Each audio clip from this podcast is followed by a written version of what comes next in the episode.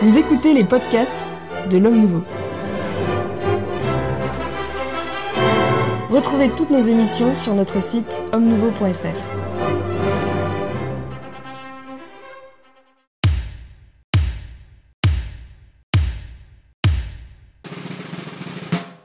pape Benoît XVI rappelé à Dieu. Que va faire le pape François? Allons-nous maintenant vers une nouvelle renonciation, installant euh, ainsi la tradition des papes émérites, ou au contraire, François va-t-il accélérer son programme pour rendre définitif le caractère synodal de l'Église?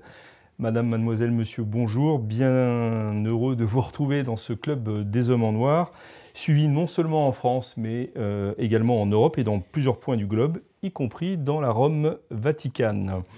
Pour traiter du sujet de cette, de cette émission, je reçois aujourd'hui à nouveau l'abbé Claude Barthes. Bonjour très fin connaisseur des arcanes justement euh, vaticanes, euh, l'abbé Hervé Benoît, recteur du sanctuaire Notre-Dame des, enfants. Merci Philippe. Et merci bonjour à nos téléspectateurs. À vous d'être présent. L'abbé Grégoire Cellier. Bonjour Monsieur Maxence et bonjour aux téléspectateurs. Qu'on ne présente plus. Et le laïc de l'étape, Laurent Dandrieux, rédacteur en chef à, à Valeurs Actuelles et chroniqueur religieux dans ce même hebdomadaire.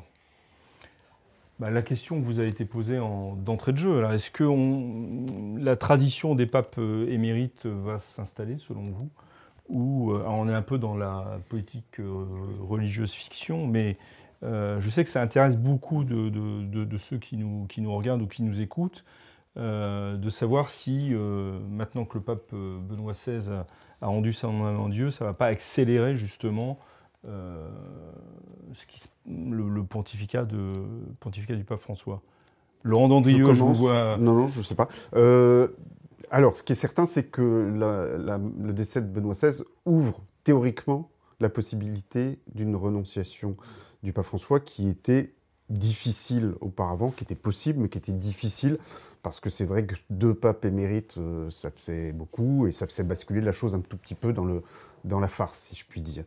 Euh, pour autant, euh, je ne crois pas à une renonciation du pape François dans l'immédiat, même s'il a paru lors des obsèques extraordinairement fatigué et abattu, mais on sait aussi que de ce point de vue-là, il est très changeant d'un jour sur l'autre. je crois que c'est quelqu'un qui ne déteste pas absolument le pouvoir.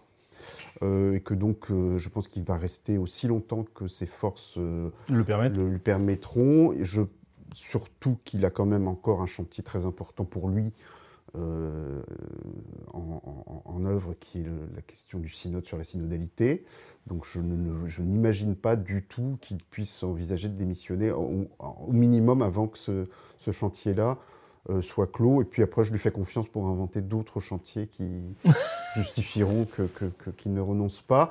Ce qui me paraît probable, c'est qu'il, euh, dans les mois qui viennent, il procède à une codification euh, du statut des papes ayant renoncé.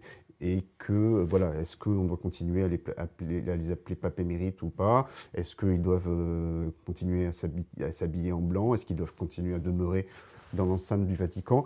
Je pense qu'il est très probable que le pape François, euh, qui, je pense, n'a pas vécu cette cohabitation avec le pape Benoît d'une manière extraordinairement sereine, je pense qu'il va vouloir codifier tout ça et probablement faire en sorte que qu'on ne parle plus de pape émérite, mais que euh, le pape ayant renoncé ne soit plus considéré comme un pape. Voilà, je pense qu'il va aller dans ce sens-là. Codifier les choses ne serait pas une, ce ne serait pas une mauvaise chose. Une mauvaise chose. Oui, de soi, oui. Monsieur Lévard. Oui, tout à fait d'accord avec tout ce que vous dites. Euh, sur la euh, sur la, pression dont, du pape émérite qui vient de décéder et de la suite, je dirais que la pression sera peut-être plus forte avec le souvenir du pape je, je, pense que, pour le dire brutalement, le pape euh, Benoît XVI mort, c'est plus dangereux que vivant pour le, il, est plus grand mort, il est plus grand mort que vivant, selon une expression historique bien connue. Et la, preuve année, de, donc les déclarations de Monsieur Gainsbourg, son secrétaire, le livre qui paraît immédiatement après. Donc il va y avoir un poids. Une libération de la parole, comme on dit. Libération de la parole. Et tous ceux qui ont visité Benoît XVI pendant qu'il était pape émérite, qui sont tenus dans une discrétion totale, vont commencer à dire oui, il m'a dit ça, il m'a dit ça. Mm. On va savoir des choses, ce sera assez oui, intéressant. C'est pour ça que je, disais la dernière fois qu'on allait voilà. certainement reparler de Benoît XVI. Plus euh, l'état de l'Amérique, qui est quand même très violent du point de vue des, Ratzingeriens, enfin, disons les conservateurs américains sont en ébullition actuellement. Mm-hmm. On va voir des choses intéressantes, certainement. Mais ils sont aussi dans le viseur de, du pape François. Mais justement, à cause de ça aussi. À cause de ça aussi. Monsieur l'abbé Benoît, sur... Écoutez, euh, je n'ai aucun avis sur la question. Ce que je crois me rappeler du climat romain et de la longue durée à Rome, c'est que bah, une fois que le grand argument, ça s'est jamais fait, maintenant, il a disparu. Ça pourra probablement se refaire plus, plus, facilement. Voilà. Du coup, là, il y a un vrai précédent. Il y a un précédent, voilà. Et qui se comprend en même temps. Oui, mais, moi, je, quand je relis, encore une fois, j'ai relu euh, ce matin dans le train euh, le, texte de renonciation de Benoît XVI quel point c'est frappant de voir euh, euh, une manière spirituelle profonde de, discernement du, euh, du Saint-Esprit pour dire voilà, je ne suis plus capable de remplir mon ministère et si je, si je persiste, ça sera mauvais pour l'Église. Renonciation valide, par conséquent. Pardon? Renonciation valide, par conséquent. Alors, on ne va pas parler de la renonciation, mais enfin, si, de la renonciation, mais est-ce que est-ce qu'elle va s'installer? Voilà, moi, je doute que le pape François renonce facilement en particulier parce qu'il voit comment lui-même a détruit l'œuvre de son prédécesseur. Je pense qu'il n'a pas du tout envie que son successeur fasse de même avec lui. Et que, taquin, ça. et qu'il renoncerait peut-être facilement s'il pouvait lui, nommer lui-même son successeur, mais bon, il ne le pourra pas, donc il ne le fera pas. Donc je pense qu'il gouvernera aussi longtemps qu'il le pourra. Et alors là, c'est une petite blague, mais pour, euh, Parce qu'avant, c'est pas une blague. Pour, euh, pour, euh, pour, parler d'un statut du pape émérite, rappelons que la grande, la grande figure de celui qui a renoncé au, pape, au pontificat, c'est Pierre Saint-Pierre Célestin, qui a donc officiellement vécu dans une cellule monastique au, Vatican, dans la réalité dans une prison. c'est ce que vous préconisez je, ne préconise pas, mais puisqu'on a déjà un statut qui a existé, il y a un précédent comme statut, pour rire un peu. Donc, euh, globalement, si je comprends bien, vous, ni les uns ni les autres, vous ne croyez vraiment à une possible renonciation, sauf si euh, la maladie plus vraiment, si la maladie est vraiment s'installe. Ce sera la seule raison. ceci étant, il, a deux prédécesseurs qui ont fini leur pontificat, c'est-à-dire Paul VI et euh, Jean-Paul II, très malades et ne gouvernant plus. Il ne faut pas l'oublier non plus. Mais c'est vrai que c'est un, problème qui devient de plus en plus euh, important à mesure que, comme tous les êtres humains vivant sur la planète aujourd'hui, la durée de vie des pontifes euh, s'allonge de manière impressionnante par rapport à ce qu'elle était au XIXe siècle. Donc c'est un problème qui n'existait pas de fait autrefois ou très, très marginalement et qui aujourd'hui devient. Et ça vaut pour, aussi pour les, les chefs d'État, Biden par exemple. Bien sûr. Mais euh, vous parliez de Paul VI, justement. Paul VI a imposé un, âge limite pour les, pour les évêques et les cardinaux. Est-ce qu'on pourrait imaginer euh, la même chose pour un souverain pontife? Je pense qu'on ne peut pas, parce que le, pontife précédent ne peut pas limiter les pouvoirs de son successeur. Donc, euh, si vous voulez, le, pontife, le souverain pontife peut s'appliquer à lui-même une règle qu'il créerait, mais il ne peut pas l'imposer à son successeur. pourquoi, pourquoi est-ce possible pour le, est impossible pour le pape et est-ce possible pour les évêques? Eh bien, parce qu'ils sont sous la domination du pape. Oui, enfin, ils sont, pas de successeur, quand même évêques. Non, je pense que c'est une des choses les pires. ah non, mais je suis contre, je suis contre, et, et, et, même qui se. J'ai ouvert un champ de bataille. Qui se, oui, qui ne se justifie absolument pas. non, mais je suis d'accord. Je ne suis pas pour euh, cette limitation à 80 ans des cardinaux pour, pour les je trouve ça complètement déraisonnable. Des, non, des cardinaux et des évêques. que les évêques soient, soient tenus, paraît-il, de démissionner, enfin, en plus poussé à démissionner. Un seul ne l'a pas fait. Oui, Bergoglio. Mais, mais parce qu'en effet, c'est contre nature, enfin, contre la nature de l'Église. Mais en tout cas, je pense que le pape, admettons le pape François, ne, peut, ne pourrait pas établir comme règle que le, le, le souverain pontife devrait renoncer à 80 ans. Parce que ça serait limiter les pouvoirs de son successeur. Ce, ce, Même s'il a l'accord de tous les cardinaux. Euh, les cardinaux, non. Les cardinaux n'ont pas pas voix au chapitre en l'occurrence. Le, souverain pontife est chef suprême et, à partir du moment où il est élu, il a accepté, euh, et son pouvoir est limité par le, par le Christ, mais non pas par, par des règles canoniques de ce style-là. Je pense en tout cas qu'il est difficile de comparer, quoi qu'on pense de la règle de la limitation d'âge pour les évêques et les cardinaux, la situation du pape est unique, c'est-à-dire qu'il y a une dimension, euh, pardon si le mot n'est pas juste, mais il y a une dimension sacrale dans la fonction pontificale qui, n'existe pas au même titre. Pas au même titre, mais ils sont quand même les successeurs des, apôtres et, ils sont considérablement rabaissés par cette. Euh, ils, sont beaucoup plus fonctionnaires, beaucoup plus tenus à une carrière, etc. Mais vous avez raison, bien sûr, le pape. Il faudrait que d'éminents théologiens réfléchissent sur. Euh, non, mais sur la, c'est la nature de cette loi. Est-ce que c'est une loi divine? Est-ce que c'est quelque chose de. Voilà, qu'est-ce qui est engagé dans la renonciation? Oui, oui, oui, oui, Je ne saurais pas dire. Alors, est-ce que... Je sais pas. Moi, je, pense que non, c'est extrêmement grave. C'est une des, mesures les plus graves qui soit. Bon, sur Lefebvre, d'ailleurs, avait hésité sur euh, la papauté de Jean-Paul Ier parce qu'il a été élu simplement par des cardinaux euh, de moins de...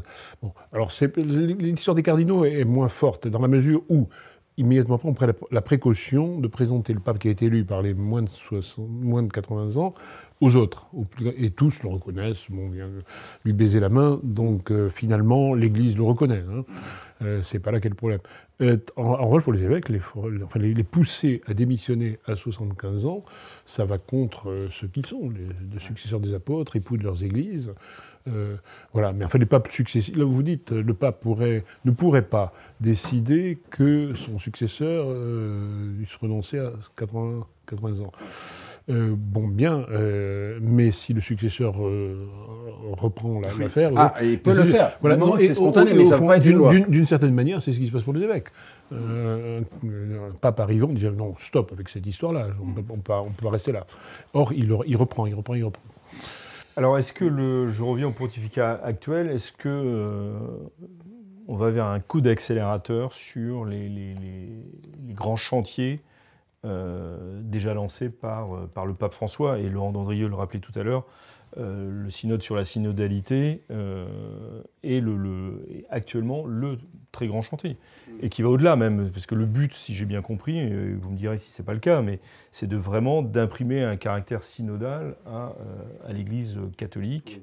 Euh, non, vous n'êtes pas d'accord, Laurent Non, si, si, mais je lisais un article de, de La Croix, je crois, euh, dans lequel il était dit que l'obsession du pape François était de rendre Vatican II, alors Vatican II dans la lecture qu'il en fait, euh, l'application de Vatican II irréversible.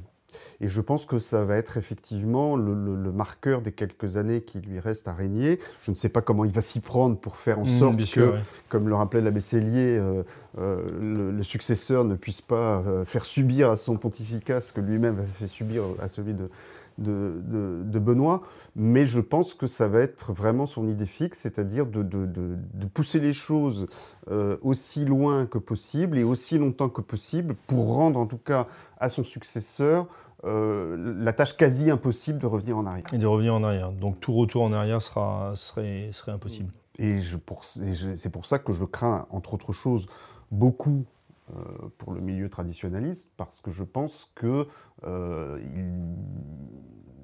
il, y a quand même cette finalité qui était quasiment explicite euh, dans son motu proprio d'éradiquer cette mouvance et qu'il doit, se, il doit se dire que bah, il n'a pas il n'a pas l'éternité pour le faire et que donc. Et vous voulez dire par exemple que le, la mort de. un coup d'accélérateur. Oui, la mort de Benoît XVI sur ce sujet très précis pourrait, par exemple, dans très peu de temps, entraîner la, disparition des instituts euh, Je ne sais pas la disparition des instituts, mais je, pense qu'il va y avoir un coup de pression euh, supplémentaire.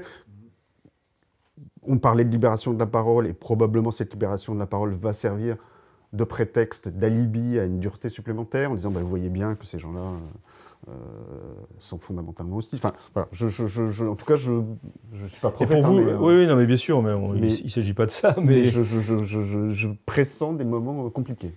Pour vous, le, le, le, programme, c'est vraiment appliquer la lecture que le pape François a de, de, Vatican II et de le rendre. Euh, oui, de faire en sorte vraiment, en fait, un futur pontificat de, de Benoît XVI devienne impossible pas de nouveau Benoît XVI. Les uns les autres, oui, euh, le CAB Bar. Vous avez raison, c'est la, la, grande ligne de son pontificat. Si on disait que, pour, si je disais que le pape Ratzinger, c'était l'assagissement du concile. Lui, au contraire, c'est l'accélération du concile, jusqu'à un certain point tout de même. Mm. Parce que il est. il a un pouvoir, il veut que le pouvoir continue à s'exercer, aller trop loin, par exemple, casser le, l'état clérical finalement, hein, mariage des, prêtres et des choses comme ça. finalement, l'Église est protestante, comme il l'a dit, alors ça ne vaut plus rien dire. Oui, il a dit lui-même qu'il y avait déjà une Église protestante, donc c'était pas la peine. Oui, en fait. oui c'est vrai, mais enfin, et de même pour la synodalité, c'est vrai, il veut une synodalité, il veut l'installer, etc., sauf qu'il n'applique absolument pas. Mm. Euh, L'Église n'a jamais été aussi, non seulement autoritaire, mais dictatoriale euh, qu'aujourd'hui. Euh, quant au, traditionnalisme, c'est vrai, mais il est déjà lui-même, mais pas seulement avec des gens qui l'entourent, hein, revenu un petit peu sur ce qu'il avait dit. Déjà, on sent se préparer c'est une autre lecture hein, possible. L'après, l'après euh, François, est-ce qui, qui imagine-t-il comme son successeur? Je ne sais pas. Mais en tout cas. Euh, Et qui imaginez-vous vous Moi, je, je, je, je, suis pas même Soleil. Mais ce que je veux dire, c'est qu'il est difficile. cette affaire-là, justement, compte tenu de ce qu'est l'état de l'Église, la faiblesse des, du général des forces, etc. Donc, et de, ce fait, proportionnellement, une montée, on va dire, du monde conservateur dans son ensemble, et traditionnaliste en particulier. Tout ça fait que il est vraiment difficile, en effet, de, l'éradiquer. Il faut faire avec. Et on sent qu'il y a quand même quelques, quelques signes qui disent que ce sera comme ça après. Quoi. Mm. Et quel que soit le, successeur, il ne pourra pas avoir l'autorité qu'a François. Ça, de toute façon, une chose dont je suis sûr que je ne peux pas, c'est que les conclaves se font la plupart du temps euh, en réaction.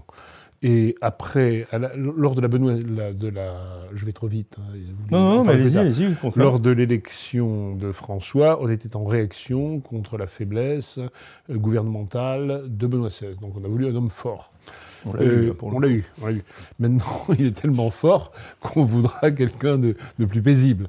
et le plus paisible aura du mal à gouverner comme euh, par, définition. Par, définition, bien sûr. Les vieux romains, Surtout dans une église qui, si elle n'est pas synodale, de fait, l'est quand même, parce que c'est l'Église Vatican II, où chacun fait ce qu'il veut. Mais il, aura peut-être du mal pardon, à, gouverner parce qu'il sera faible, mais la caractéristique des papes faibles, c'est qu'ils laissent d'autres gouverner à leur place, et que donc ça peut accélérer cette marche à la synodalité et à, l'autogestion. Euh, l'autogestion. Qui, a été voulu par... Euh, l'autogestion, mais c'est pour tout le monde, y, compris pour nous, si je puis dire. Tout à fait. Mm. L'abbé Benoît voulait réagir, puis ensuite... Oui, bah, si vous voulez, les vieux Romains savent bien qu'un pontificat a des faits ce que le précédent a fait. Moi, j'avais envie de dire aussi à, mes chers amis traditionnalistes, euh, voilà, la fuite en Égypte, vous attendez la mort d'Hérode, et les choses se remettront en place à votre retour. Non, mais... Et puis pendant ce temps-là, on lit, on lit la tradition, on découvre la tradition, et on lit Saint-Augustin et Saint-Thomas, et machin, on attend que ça passe. Vous voyez, euh, je pense que moi, je suis fils de marin, bah, c'est pareil quand la tempête est là, on met à la cape, on attend que ça passe, et puis, euh, vous savez, à Rome, on dit que c'est pas, ce ne sont pas les girouettes qui tournent, c'est le vent, et ceux qui ont été des franciscains euh, frénétiques seront les, les, serviteurs du prochain pontife avec autant de, de, ah frénétisme. Voilà, donc, C'était très marquant, ça. Voilà, et puis la, la, démographie, effectivement, joue dans le sens du, du classique, du traditionnel. Et voilà, mais il faut juste attendre euh, que. sortir le parapluie, attendre. Mettre à la cape, je préfère. Oui, voilà, Mettre, mettre vous, savez, vous savez comment on met à la cape mais je Pendant la tempête, non, non, mais on cargue les voiles. Voilà, exactement. Et ensuite, on laisse un filin au bout duquel on met deux planches en forme de croix. Voilà. Et ces deux planches en forme de croix, vous mettez dans le lit du vent. Et là, vous attendez que ça passe. Voilà. C'est beau. Merci, monsieur l'abbé Benoît.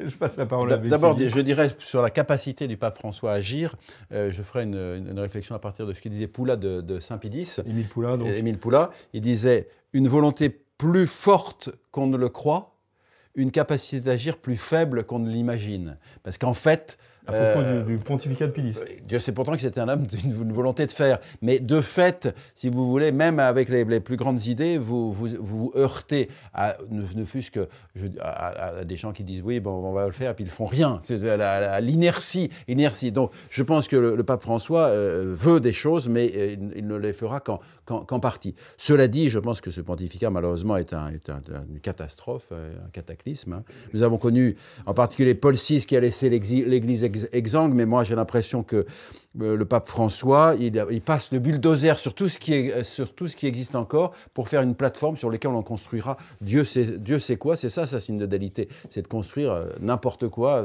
enfin, tous voilà, moi je pense que c'est vraiment une, catastrophe et, vraiment je suis très pessimiste je suis pessimiste humainement, hein, je parle bien humainement sur l'état actuel de l'Église, et, je, crains le prochain pape, même si euh, je souhaite et j'espère qu'il sera moins mauvais que l'actuel. Mais vous, n'êtes pas choqués les uns les autres du fait qu'on a l'impression, euh, en vous entendant, que dans l'Église, il y a un, balancier qui va de droite à gauche, euh, comme pour le, pour, le, pour le gouvernement de la République française. Pas du tout, pas du tout. Euh, c'est assez étonnant. Quoi. On ne peut pas s'imaginer une continuité réelle bah, avec des accentuations plus personnelles.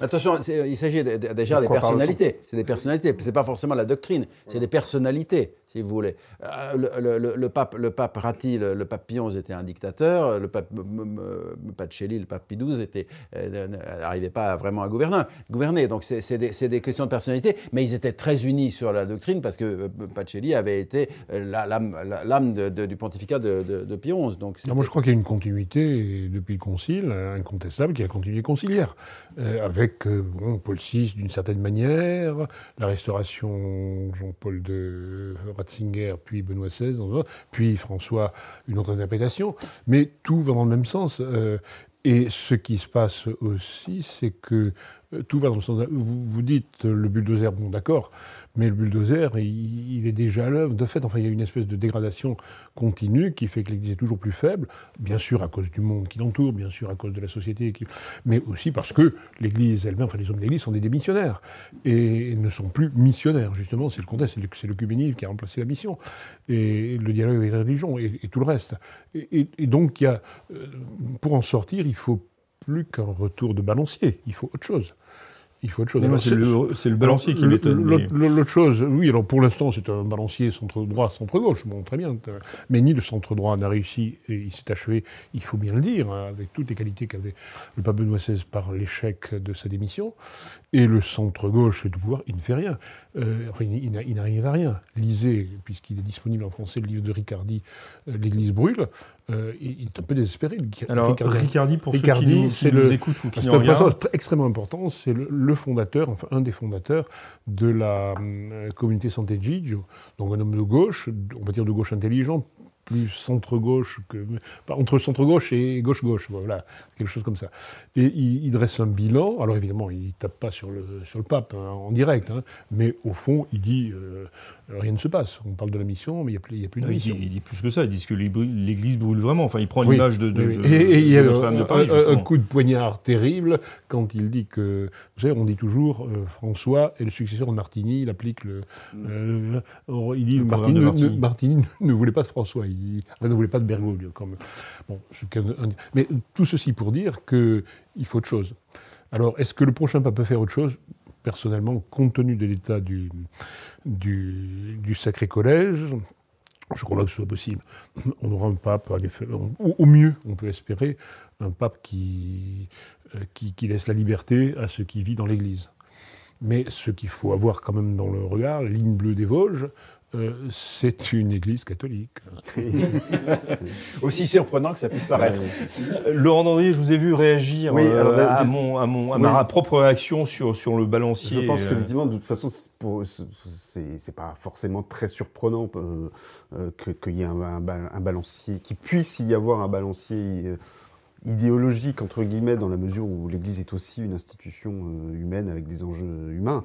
Euh, après, pour, que le balancier aille du côté conservateur, il faudrait encore qu'il y ait dans le Sacré Collège euh, quelqu'un pour incarner ce mouvement-là. Et je ne suis pas sûr que cette personne existe. Ou s'il existe, si elle existe, elle est tellement minoritaire qu'il faudrait vraiment que le Saint-Esprit fasse tout le travail pour qu'elle soit élue. La deuxième chose, c'est il ne fait pas tout le travail, cet esprit. Non, mais tout le travail, ça veut dire que ça suppose que tout le monde l'écoute extraordinairement attentivement, ce qui n'est pas toujours le cas. Et, euh, et ensuite, euh, moi, ce qui m'inquiète, c'est que je suis plutôt sur la ligne de, de, de l'abbé Cellier sur, sur, sur ce pontificat. C'est-à-dire que je pense que malgré tout, nous vivons quelque chose de complètement inédit, c'est-à-dire que ce n'est pas seulement un pape qui a des options qui nous paraissent discutables sur tel ou tel point particulier, c'est que là, moi j'ai vraiment de plus en plus l'impression d'être spectateur d'un pontificat d'autodestruction de l'Église. C'est-à-dire que vous avez l'impression, depuis deux, trois ans notamment, que dès qu'il y a dans l'Église quelque chose qui fonctionne, au Vatican, on se dit non, c'est pas normal, ça fonctionne, on ne peut pas laisser ça, fonctionner. Il faut que, ça, il faut que ce truc-là merdoie comme l'ensemble du reste de l'Église. Donc on va casser ce qui fonctionne. Et donc là, on est vraiment dans un processus euh, que je ne m'explique pas, euh, où je préfère ne pas me l'expliquer parce que si je devais lui trouver une explication, elle serait trop terrible, d'autodestruction de l'Église. Et donc, effectivement, la seule chose qui, euh, qui nous reste à espérer, c'est que le prochain pape envie de, de, reconstruire une Église qui soit une Église catholique. Ou de laisser vivre ceux qui vivent. oui, c'est ce que j'allais dire. Est-ce que c'est pas, c'est pas l'option Je crois que la, la, oui, la, loi générale depuis des siècles dans l'Église, effectivement, c'est que au moins à Rome, on laisse effectivement vivre. Or, il y a dans les coins cachés un certain nombre de choses qui vivent, qui se développent et qui ressurgiront à un certain moment dans, au milieu d'un écroulement d'un certain nombre de choses, de vieilleries. Euh, vous savez, Mais qui ressurgiront, sauf celles qu'on aura détruites entre-temps, quand même. Hein. Il y en a qui sont mm. suffisamment discrètes et cachées mm. pour... Euh, tout ça, est vrai, tout ça est vrai, mais il y a quand même une destruction, par exemple pour la liturgie, considérable qui a été faite par Paul VI, donc au tout début, euh, délibérée. On a détruit quelque, une chose capitale dans, dans, la vie de l'Église. Et or, euh, cette destruction est celle aussi de l'ex orandi, c'est la, loi de la prière. Euh, on a détruit euh, Cuchet, on le dit de manière, Guillaume Cuchet de manière sociologique. C'est pas un père de l'Église. C'est pas un père de l'Église. Enfin, ce qu'il note dans les statistiques, c'est l'immense bouleversement qu'a causé ce concile. Je ne dis pas que François accélère au maximum cette chose-là, mais on la vit tout de même depuis 50 ans. Oui, le concile, pas le concile, on va, pas faire le débat, on va pas faire le débat. L'événement, l'événement, on va dire l'événement conciliaire a produit... Euh, la concomitance de cet événement avec d'autres ont pu... Euh, on va pas refaire le débat, évidemment. Si, si, allez-y, allez-y. Non, non, non, non. C'est intéressant, parce qu'on est peut-être au, cœur du problème, justement. On est au cœur du problème. Oui, mais... Euh, il y a aussi un certain nombre de, de, gens et de personnes, etc., pour qui ça n'a absolument pas signifié cette destruction. Et donc, bah, on ne on va pas les citer ici par, à cause de leur modestie. Par prudence. Et puis surtout, moi, je pense à ces pans entiers de l'Église en Chine, en Inde, ailleurs, etc., et d'une Église missionnaire et de voilà, mais simplement le, Pardon Sauf que je vous entends. pas en Chine, pas en Inde, pas en Afrique. Hein. Oui, sauf que dans cette. C'est quand même très, très occidentalisé, centré, encore une fois, notre, point. Très, pour ne pas dire euh, franco-français. Si on se penche sur la question euh, en termes euh, querelle liturgique et rite traditionnel versus rite moderne, je pense qu'effectivement c'est une problématique très occidentale. Mais en revanche, il me semble qu'il y a une problématique qui est universelle dans l'Église, c'est la perte de sacré. Et que ça, c'est une conséquence euh, c'est une conséquence de la réforme, c'est une conséquence de cet esprit, euh, de, ce moment conciliaire qui a ravagé euh, la totalité de l'Église, même si il y a des parties du monde où ils n'en ont pas conscience. Mais ça n'empêche que ce ravage a été fait quand même. Il faudrait qu'on soit absolument clair et d'accord sur cette notion de sacré. qui reste à discuter, à clarifier, qui ne peut pas résumer le... Non, vous me parleriez d'affrontement à la modernité, de capacité d'affronter la modernité et de d'apporter la, parole du Christ à cette modernité triomphante par ailleurs euh, jusque dans le fond de l'Afrique et de la Chine ou de l'Inde, là je serais d'accord avec vous pour dire qu'il y, a un combat apocalyptique euh, qui, n'est jamais en apparence et humainement, humainement extérieurement gagné. Mais je ne crois pas que ça se joue en ces termes-là. Je n'arrive pas à le croire. Voilà. Je, voudrais donner le témoignage d'un évêque euh, je ne sais plus d'où il était, il était peut-être de Ceylan, je ne sais plus. Euh, donc, le, Monseigneur Lazzo, je ne me souviens plus, de, il était de, l'Asie, mais je ne sais vous plus. Vous nous ramenez quelques années en arrière, voilà, Mais, ce qui était intéressant, c'était un évêque, effectivement, de, de, ces parties du monde dont vous parlez, euh, pieux, etc., qui, par, des, contacts, des découvertes, etc., a découvert, par exemple, étant évêque, qu'il existait une doctrine du Christ roi. Dont il n'avait jamais entendu parler. Ça, c'est assez typique, si vous voulez. Euh, il n'avait jamais entendu parler de cette doctrine du Christ roi. Euh, et ça, effectivement, euh, encore une fois, je pense qu'il était un, brave homme, mais, mais il, a découvert cette chose-là et ça l'a frappé beaucoup. Et finalement, il a, il a rejoint la fraternité Saint-Pédis, hein, soyons clairs. oui, non, mais ce que je veux dire, ce que je veux dire, c'est me où on allait. Non, mais ce que je veux dire, non, ce que je veux dire, c'est que c'est que c'est la, découverte de, de, de, de, ces trous béants dans ce qu'il avait reçu euh, euh, transmis, enseigné. Encore une fois, je crois qu'il gérait bien son diocèse, il était sérieux, etc. C'était pas, euh, pas un moderniste, ni c'était un progressiste, ni quoi ni qu'est-ce. Mais, mais je pense effectivement qu'il y a quand même dans tout cela, malheureusement, à, cause de, bah, de, la crise générale, encore une fois, je, je crois que par exemple l'Église du Vietnam est extrêmement dynamique est extrêmement dynamique. Les, les, les, églises sont pleines avec 10 messes dans la journée et des gens dehors, donc c'est très dynamique. Mais voilà, est-ce qu'ils n'ont pas des, des, des, éléments de manque notamment dans la nouvelle liturgie? C'est-à-dire qu'il la célèbre, je pense, très pieusement, etc. Mais la, dimension plus sacrificielle, etc., est-ce qu'elle est bien perçue? Je, n'en suis pas absolument certain. Mais effectivement, je pense que l'abbé Benoît a mis le doigt sur quelque chose de très important et probablement c'est une des oppositions les plus frappantes entre le pontificat de Benoît et le pontificat de François, sur laquelle nous n'avons pas peut-être insisté lors de l'émission précédente. Euh, c'est qu'effectivement cette capacité à, s'opposer à, la modernité. C'est-à-dire qu'il y a vraiment un, clivage aujourd'hui entre ceux qui pensent que le rôle de l'Église, c'est de faire un accompagnement spirituel de la modernité, et ceux qui pensent que non, c'est d'affirmer la vérité, fût-elle euh, euh, totalement contraire et en opposition directe euh, à la modernité. Je pense qu'effectivement, François, Benoît avait ce courage-là. Qui paraît moins évident dans le pontificat de, François, pour ne pas dire plus. Il avait ce courage avec un boulet au pied, qui était le boulet conciliaire, malheureusement. Excusez-moi d'y revenir toujours. non, c'est vrai, par exemple, sur le communisme, hein, qu'il a, a, pratiqué, bien sûr, euh, en essayant de l'assagir. Et je pense, vous avez raison, mais cette, cette difficulté... Vous avez raison sur quoi, pardon sur, sur la lutte euh, avec la modernité, qui touche aussi toutes ces. et qui est, de, qui est perdue euh, d'avance. Euh, il faudrait plus de temps, mais si, on, si, on, en reste là, on parce qu'on n'a plus les armes. Pour, pour, se battre. Et notamment, enfin, c'est vrai, par exemple, du, point de vue politique. C'est un point quand même capital que cette doctrine roi, qui a été sciée, on va dire, par euh, Dignitati Soumané. Euh, on est dans un autre monde, il faut quand même se... et, le pape Benoît, qui était, Dieu sait, l'admiration que j'ai pour lui, enfin, puis, bon, bref, il bien, ça marchait bien entre nous, même si je pouvais dire, euh, je veux dire qu'on avait des, très, des rapports très faciles, mais euh, il était quand même profondément démocrate. et, c'est quand même une faiblesse considérable, j'entends la démocratie moderne, n'est-ce pas, dans l'analyse du rapport de l'Église et du monde. Oui, bah, enfin ça c'est oui, c'est un autre c'est un autre débat, mais euh... qu'il faudra mener. Qu'il faudra mener. oui, puis, oui, oui, puis en plus, enfin je sais pas, là aussi le pape François, j'en reviens toujours parce que c'est aussi quelque chose enfin, qu'il faut intégrer dans notre réflexion. Je veux dire, il n'est pas européen. C'est ça qu'on n'arrive pas à comprendre, c'est qu'il n'est pas euh, européen. Pardon, mais enfin, vous, le, vous, le dites comme, un, une espèce de. Je radote, je suis d'accord. Je, je, pense qu'on l'a intégré malgré tout. Euh, et je pense qu'il y a des points de vue qui sont différents, mais que ça a été bien intégré, que euh, les problèmes de l'Église ne se limitent pas à, ce qui se passe en France et en Occident. Euh, je pense qu'on est, on est tous conscients, euh, mais les points de vue sont, sont juste différents. Ah, pour le coup, l'Amérique latine, c'est l'effondrement aussi. Hein, non, non, mais je, non, mais je suis là, là, vraiment, c'est depuis 65. Alors, je voudrais qu'on avance quand même, ce qui nous, il nous reste. Il n'y a jamais eu de vocation en Amérique du Sud, et ça fait 200 ans.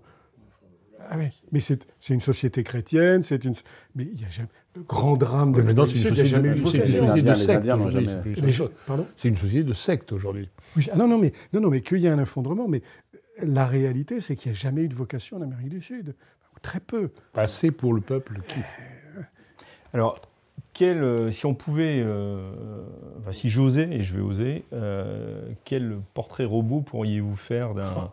Eh oui, oui, il faut aller jusqu'au bout de, nos folies.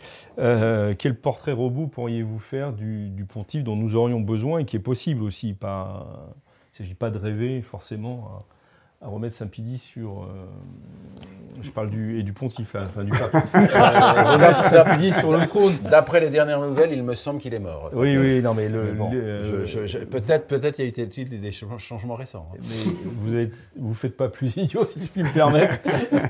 Euh, vous avez très bien compris ce que je voulais dire. Quel, donc, euh, qui veut se lancer dans cet exercice Bien, allons-y. Il faudrait qu'il ait toutes les qualités, en fait. Moins une pour avoir à progresser quand même. Alors, mais toutes les qualités, quelles sont les, principales de ces qualités Je pense que le Saint-Esprit choisira. Et que... Ah, mais d'accord. Il se dérobe là. non, ah, non, non, non, non, c'est pas de la pieuseté ni de la bigoterie. Soit c'est un débat, soit c'est le Saint-Esprit qui, qui, Oui, d'accord. Je vous demande pas d'élire quelqu'un. De toute façon, on, ne participera pas au prochain conclave. Enfin, à moins que d'ici là, vous. je pense que s'il a une qualité euh, qu'on doit souhaiter, euh, et qui pour le coup est possible, euh, ça relève pas du rêve, c'est un pape qui a une grande capacité de discernement sur les hommes et qui soit capable effectivement de faire des nominations euh, qui, ne soient pas pour autant sans être des nominations idéologiques et sans, être un chef de parti, mais qui nomment des hommes solides avec une bonne compétence euh, théologique et aussi une bonne compétence dans, la gestion euh, euh, des hommes et des problèmes, des problèmes. Et donc ça, voilà, c'est ce qu'on peut espérer. ensuite, c'est vrai que, en fait, moi, si je, pour le coup, si je voulais rêver, je, je, souhaiterais une sorte de, une sorte de Benoît XVI, euh, peut-être moins conciliaire pour faire plaisir à, à, l'abbé Barthes, et avec pour le coup le discernement euh, des hommes et euh, cette capacité à euh, se désavouer lui-même quand il s'est aperçu qu'il, se trompait sur les hommes, capacité que n'avait pas euh, Benoît XVI. Quand il s'est aperçu qu'il nommait quelqu'un de catastrophique, ben, il, lui restait fidèle malgré tout. Donc voilà, je pense que si on pouvait avoir ce, cet alliage-là de quelqu'un qui effectivement euh, veuille poursuivre le travail de remise en ordre euh, théologique, ecclésiologique de l'Église fait par Benoît XVI, avec en plus une capacité à discerner les hommes, ce serait pas mal. Merci euh, Laurent, vous êtes euh, emparé de, cet exercice difficile. Monsieur Labessellier. Moi je donnerais trois points, il y en aurait d'autres, certainement trois points, mais qui, ont été déjà évoqués par les uns et les autres. Peut-être pas le premier. Il faudrait que ce pape d'abord voit ce qu'il voit. C'est-à-dire que l'Église va mal. Il faut déjà voir ce qu'on voit. et, et, sort de ce corps. Voilà, voilà. Deuxièmement, il faudrait, ça c'est l'abbé Barthes l'a dit, mais euh, c'est tout à fait vrai, redonner la liberté à ce qui marche, au moins un peu. Laisser, faire, laisser faire, n'est-ce pas? Donc à la tradition, hein, soyons honnêtes.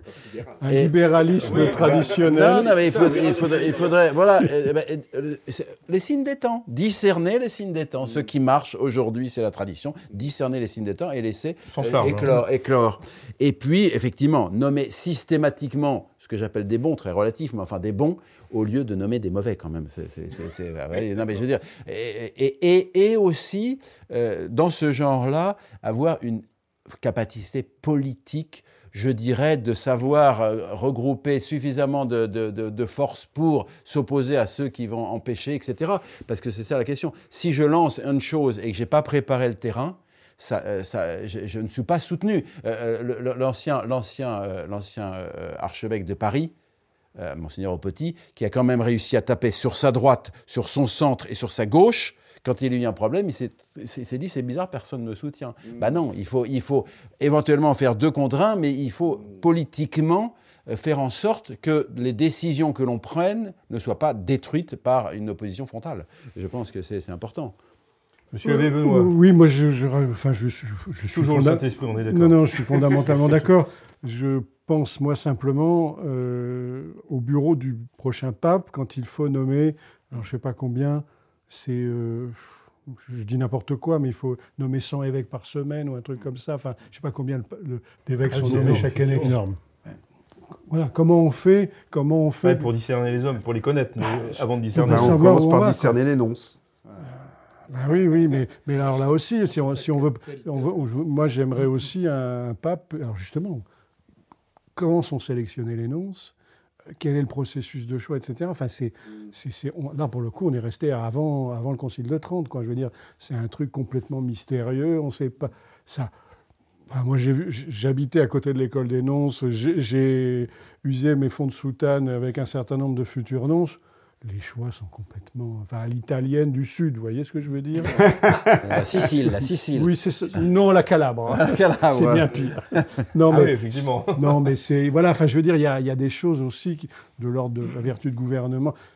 Je, mais on en revient quand même beaucoup là. Euh, oui, oui, cela dit, Bergoglio a été, a été nommé pour réformer le fonctionnement de la curie. Je ne vois pas qu'il l'ait réformé sérieusement. Et je veux dire, il n'y a, a, pas y a pas de, je veux dire, il y a même pas de conseil de ministre euh, hebdomadaire. Moi, ça, ça me tue. Ça, ça, ça, ça me ce que vous disiez. je l'ai déjà dit précédemment, mais c'est la, mais, mais la, nomination des membres de la curie, la bah, le choix des, mais même le processus de choix des évêques. Enfin, je veux dire, c'est une espèce de chose. Alors, pas de transparence euh, dangereuse, etc. Mais enfin, je veux dire quand je regarde enfin, les gens de ma génération qui ont été nommés évêques, mais d'où ça vient, comment ça s'est fait, qui machin, c'est quand même tout ça. Et tout ça est un peu, un peu étrange. Donc le gouvernement aussi, des le discernement. En fait, je pense qu'on aura besoin d'un pape euh, politique euh, dans tous les sens du terme. C'est-à-dire politique, effectivement, c'est-à-dire, comme le disait l'abbé Cellier, qui soit capable de faire en sorte que, euh, d'organiser le fait que les mesures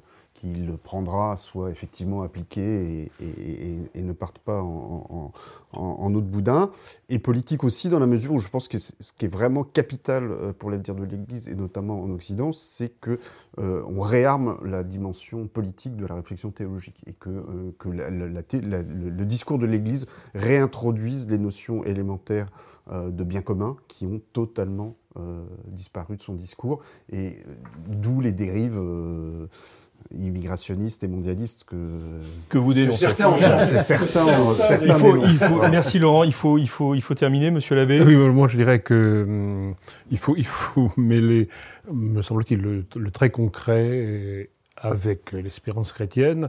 Euh, l'espérance chrétienne, c'est donc avoir un pape peut-être à terme, un terme le plus proche possible, qui soit un véritable réformateur de l'Église, qui fasse cette réforme qui n'a pas été faite, et qui, la fasse dans des conditions dramatiques, qui seront celles d'une Église des catacombes, parce qu'elle est extrêmement réduite, et dans l'immédiat immédiat, en effet, un pape politique, on va dire un pape qui en effet laisse vivre ce qui peut vivre, essaye de le faire le plus intelligemment pour permettre cette deuxième étape. Moi je vois ça en... Euh, je vois pas d'autres possibilités dans l'immédiat. Merci beaucoup, monsieur l'abbé. Merci euh, à tous euh, de vos analyses et de vos regards sur, euh, sur, la vie de l'Église et de vous être prêté à cet exercice de politique religieuse fiction. Nous nous retrouvons la semaine prochaine pour un nouveau Club des Hommes en Noir. D'ici là, n'oubliez pas de prier pour l'Église et que Dieu nous garde.